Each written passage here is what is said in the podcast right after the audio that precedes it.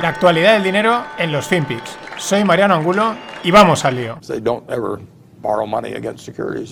Every player, unless they're from the same, same household, has to bring their own tennis balls so that you don't touch other people's tennis balls um, with your hands. You can kick their balls, but you can't touch them.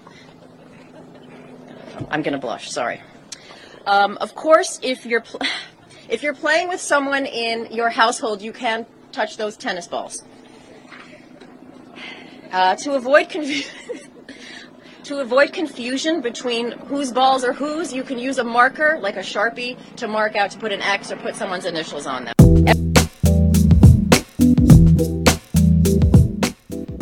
¿Qué tal, no financieros? Las tenis balls.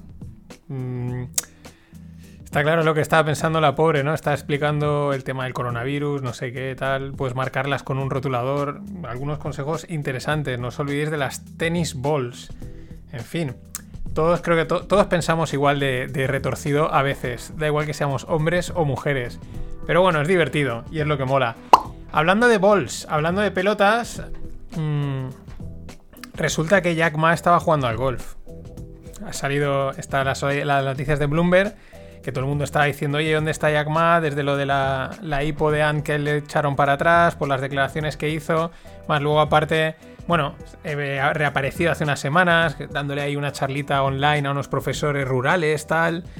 Y ahora de repente sale la noticia que, que no os preocupéis, que es que está jugando al golf el tío, ¿no? Lo cual te hace sospechar que, vamos, o sea, todas las, todas las eh, elucubraciones eran ciertas, ¿no? O sea, no, se había ido a un retiro, ¿no? En fin, es que es noti- pero noticia de Bloomberg, es, es, es que es así, mola, mola porque es, es tan chocante que dicen, no puede ser, no, no puede ser que estén plantando esta excusa, pero la plantan porque ya a cara perro. Os digo para los que estáis en la newsletter, eh, a veces si clicáis al link y os lleva un periódico raro, es que hago la, la piratería, porque también mola un poquito de piratería. Bloomberg, como es de pago, te da un par de artículos gratis al mes, igual os ha pasado. Entonces hay algunos de estos, por ejemplo el de Jack Ma, pues claro, le clicas y que te salga ahí el, con el paywall que se le llama, ¿no? Que mm, tienes que pagar, no sé qué, y además Bloomberg vale una pasta. Pues si coges el, el título, lo copias y lo pones en Google, siempre hay algún periódico por ahí. eh, El de este, por ejemplo, estaba en la India o tal, que han cogido y han copiado la noticia y la puedes leer prácticamente entera. Más cosas. JP Morgan ve un superciclo en las commodities. Esto se lleva hablando desde hace tiempo. mm, Que si la inflación, etcétera. Y bueno, estos mm, apuestan mucho por las commodities, pues es decir, por las materias primas. Lo está haciendo bastante gente. Bueno, porque al final también en, en momentos así de, mucha incertidumbre, pues donde voy a comprar algo que, que vale algo, no, no sé cuánto, ¿no? Pero al final tener, yo qué sé, mm, café o petróleo o cualquier cosa que es, es como muy palpable, pues es como tiene, mucha lógica, ¿no? Aparte que luego tiene una, una- una conexión con la inflación, con la posible evaluación del dólar, etcétera, etcétera, ¿no? Mm, siguiendo con commodities, la madera, el que ha sido una sorpresa, la madera cotiza, eh, subió el año pasado un 10 117%, pues ya está otra vez superando máximos. Una auténtica locura, parece ser que es, bueno, lo hemos comentado alguna vez, parece que está relacionado con el tema de la demanda para construirse casas, para ampliaciones de casas, sobre todo en América, en Estados Unidos, que es donde, de donde vienen estos precios. Pero bueno, que, no deja de llamar la atención, ¿no? Y va totalmente unido también porque es, una commodity. Bueno, Clubhouse ya tiene competencia. eh, Clubhouse lo comenté hace un par de semanas y de repente era en todos los sitios, en Twitter, en tal, no sé dónde. Clubhouse, tal, no sé qué. Esta es- una aplicación de audio, le llaman Drop-in Audio, sé que son como unas salas. Claro, es que solo está para iPhone, ¿no? Para los elegidos de iPhone, entonces los que somos pobres de Android, pues no la podemos probar. Y es el. Es, alguien decía en Twitter el otro día, dice, esto es como de, los, de pequeños, no, no, tú no puedes entrar, ¿no? El club solo de lo. O hablaba de los que han entrado en la discoteca de lujo y los que se han quedado fuera, ¿no? Pues un poco lo mismo en versión tecnológica y de aplicación. Bueno, es un boom, todo el mundo, guau, tal, no sé qué. Bueno, pues ha salido Twitter ya tenía se ve que lanzados o en, en- en producción o preparando los, los spaces, que es lo mismo. Ahora ha salido que Facebook también ya está preparando su Clubhouse y, en fin, que nada hoy en día te copian. Y ahí viene la reflexión, no sé hasta qué punto hoy en día te conviene petarlo muy rápido, como le está pasando a Clubhouse, porque enseguida los grandes dicen, vale, funciona, tenemos recursos, hazlo y lo metemos, ¿no? Casi a lo mejor te interesa ir un poco más de calladito y que cuando ya te quieran copiar, tú ya estás como muy establecido, porque es que eh, esto pinta que va a ser peor que Snapchat. Snapchat fueron los que inventaron las stories. Tardaron un poquito más Instagram en copiarlo, pero claro, ya en los países en los que no estaba Snapchat, estilo sobre todo Europa, pues claro, ese hueco se lo comió Instagram. Pero es que esto no sé si ni siquiera yo no sé si le va a dar tiempo a Clubhouse a sacar la versión de Android, porque no me extrañaría nada que Facebook en nada lo tenga ya lanzadito. Y bueno, está siendo como en, como en como en las cortes estas antiguas, ¿no? Que aparecían un montón de pretendientes para la novia o para el, o para el rey, ¿no? Y tenía que elegir. Pues esto es lo que está pasando con el Apple Car. Oíamos que Hyundai, oíamos que Kia, no sé qué otra también salió, y ahora la última novia es Renault. Parece ser que, bueno, hay rumores de que igual Renault sería la que hace el Apple Car. Bueno, esto tiene también mucho sentido, ¿no? Apple tiene una marca enorme, el producto seguro que va a ser un éxito, por lo menos a nivel de marketing, segurísimo. Y claro, cualquier marca pues quiere, va a querer hacerlo porque le va a dar un salto enorme, sobre todo a este tipo de marcas eh, pues populares, ¿no? Podríamos decir, porque piensas, ¿y por qué no lo hacen con BMW o con Mercedes? Porque a lo mejor es como que encajaría más, pero a lo mejor yo creo que ahí lo que puede que haya es una competición de marca, ¿no? Entre BMW y Apple son dos, o Mercedes y Apple son dos marcas muy reconocidas de un segmento de lujo y como que chocaría, ¿no? En cuanto a nivel de imagen. Sin embargo, te asocias con una marca, digamos, de un escalón o dos por debajo, le vas a dar un salto de calidad, no te afecta a tu marca, etcétera, ¿no? Pero bueno, otra novia más, veremos cuál se queda. Mm, se me ocurrió una estrategia, lo que pasa es que es un poco complicada. Dices, bueno, pues te compras, te compras las acciones de todas estas, la de Renault, la de Kia, la de Hyundai, la de varias candidatas, y la que, la que acierten seguro que pega un petardazo al que hay que unirle a los Reddit y a los Robin Hood y a toda esta tropa y bueno, pues probablemente salga ahí ahí. Lo que pasa es que igual hay que comprar demasiadas, pero bueno, ese tipo de estrategias a veces podrían funcionar, pero hay que también saberlas articular, pero bueno, así funciona el mercado. A veces estas dan, dan bastante pasta. Y bueno, os dejo también un hilo de Twitter que iniciaba Marcos Luque, que tuiteaba sobre las tarjetas regalo de Nike. Y a partir de ahí empezaba la gente a comentar. La historia es que parece que hay escasez de tarjetas de regalo de Nike porque los chinos y un proveedor chino la están comprando a lo bestia. Escasez de tarjetas regalo de Nike. Y ahí empezaban a comentar que parece que en México se ve que también pasó. Eh, bueno, se ve que hay movidas, debe haber algún negocio oscuro eh, de contrabando, de, de, mercado de segunda mano o la movida que sea, pero no deja de ser curioso. O sea, que, haya escasez de tarjetas de regalo es que ya hay, de lo que es dinero, porque podríamos eso considerarlo como un dinero, es que hay una escasez total.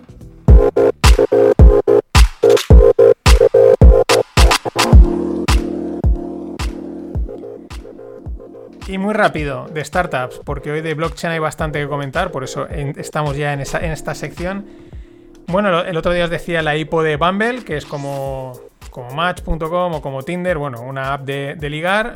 Eh, os decía, pensaban sacarla a este precio, la subían a este otro. Bueno, al final el precio de salida ha sido 43 dólares. Pues tal y como empezó a cotizar ya estaba en 76. Una auténtica locura, pero absoluta locura. O sea, eh, aunque no hayan querido, también como le decía la chica esta cuando entrevistaba a Brian Chesky, el Airbnb, eh, te has dejado dinero encima de la mesa, ¿no?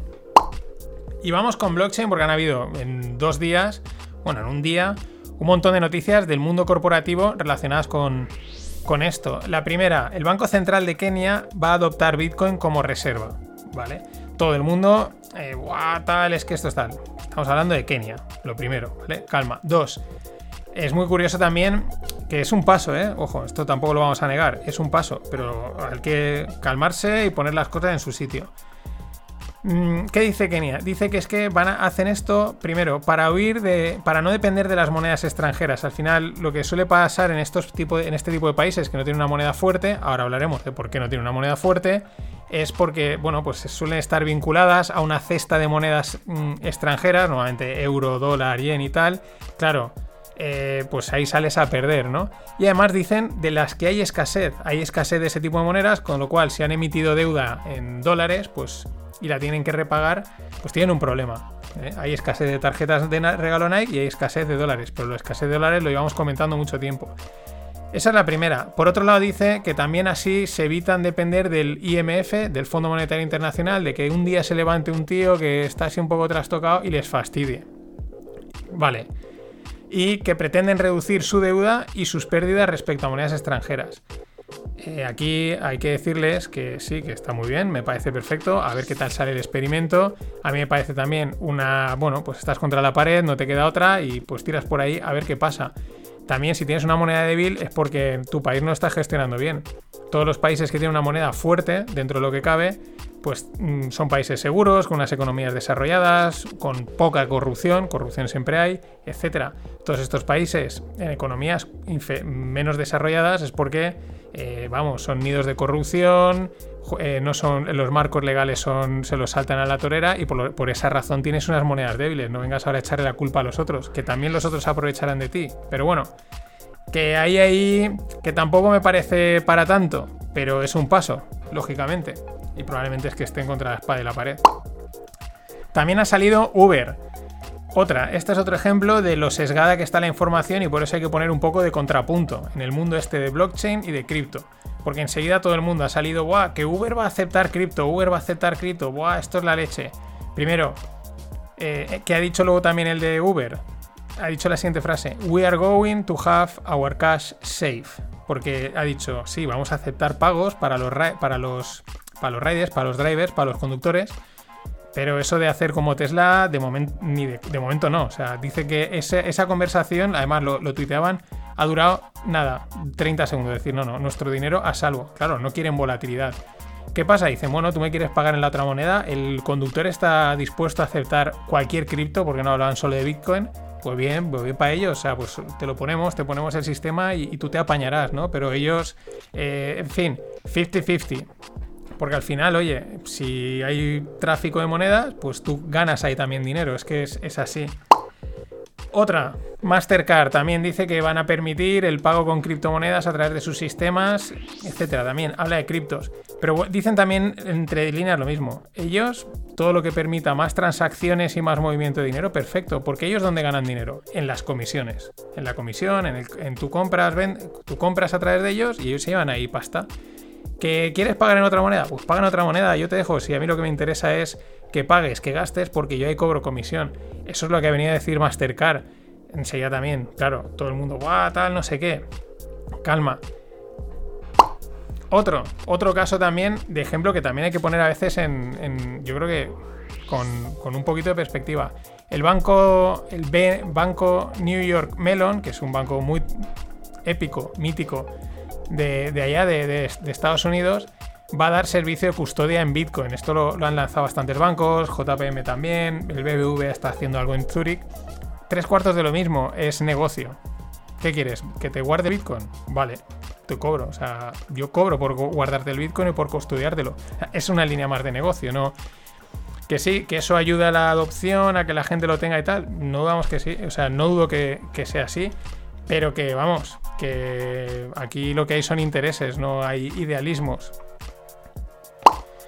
Y, bueno, esta es la otra cosa, ¿no? Estas han sido la Uber, Mastercard y, BNI Melon. Mm, aparte del Banco Central de Kenia. Ojo, porque muchas veces también, ah, todo el mundo lo va a aceptar. Muchas de estas empresas, como dicen, ellos dicen, yo no quiero tener el dinero en bitcoins, porque si tengo que pagar mis costes mis tasas, mis gastos en dólares o en euros, yo los quiero tener ahí. ¿Eso qué quiere decir? Que tal y como cobren, van a vender a mercado el, Bitcoin o la cripto de turno. Es decir, el efecto es neto. Hay una compra por un lado y hay una, y hay una venta en mercado.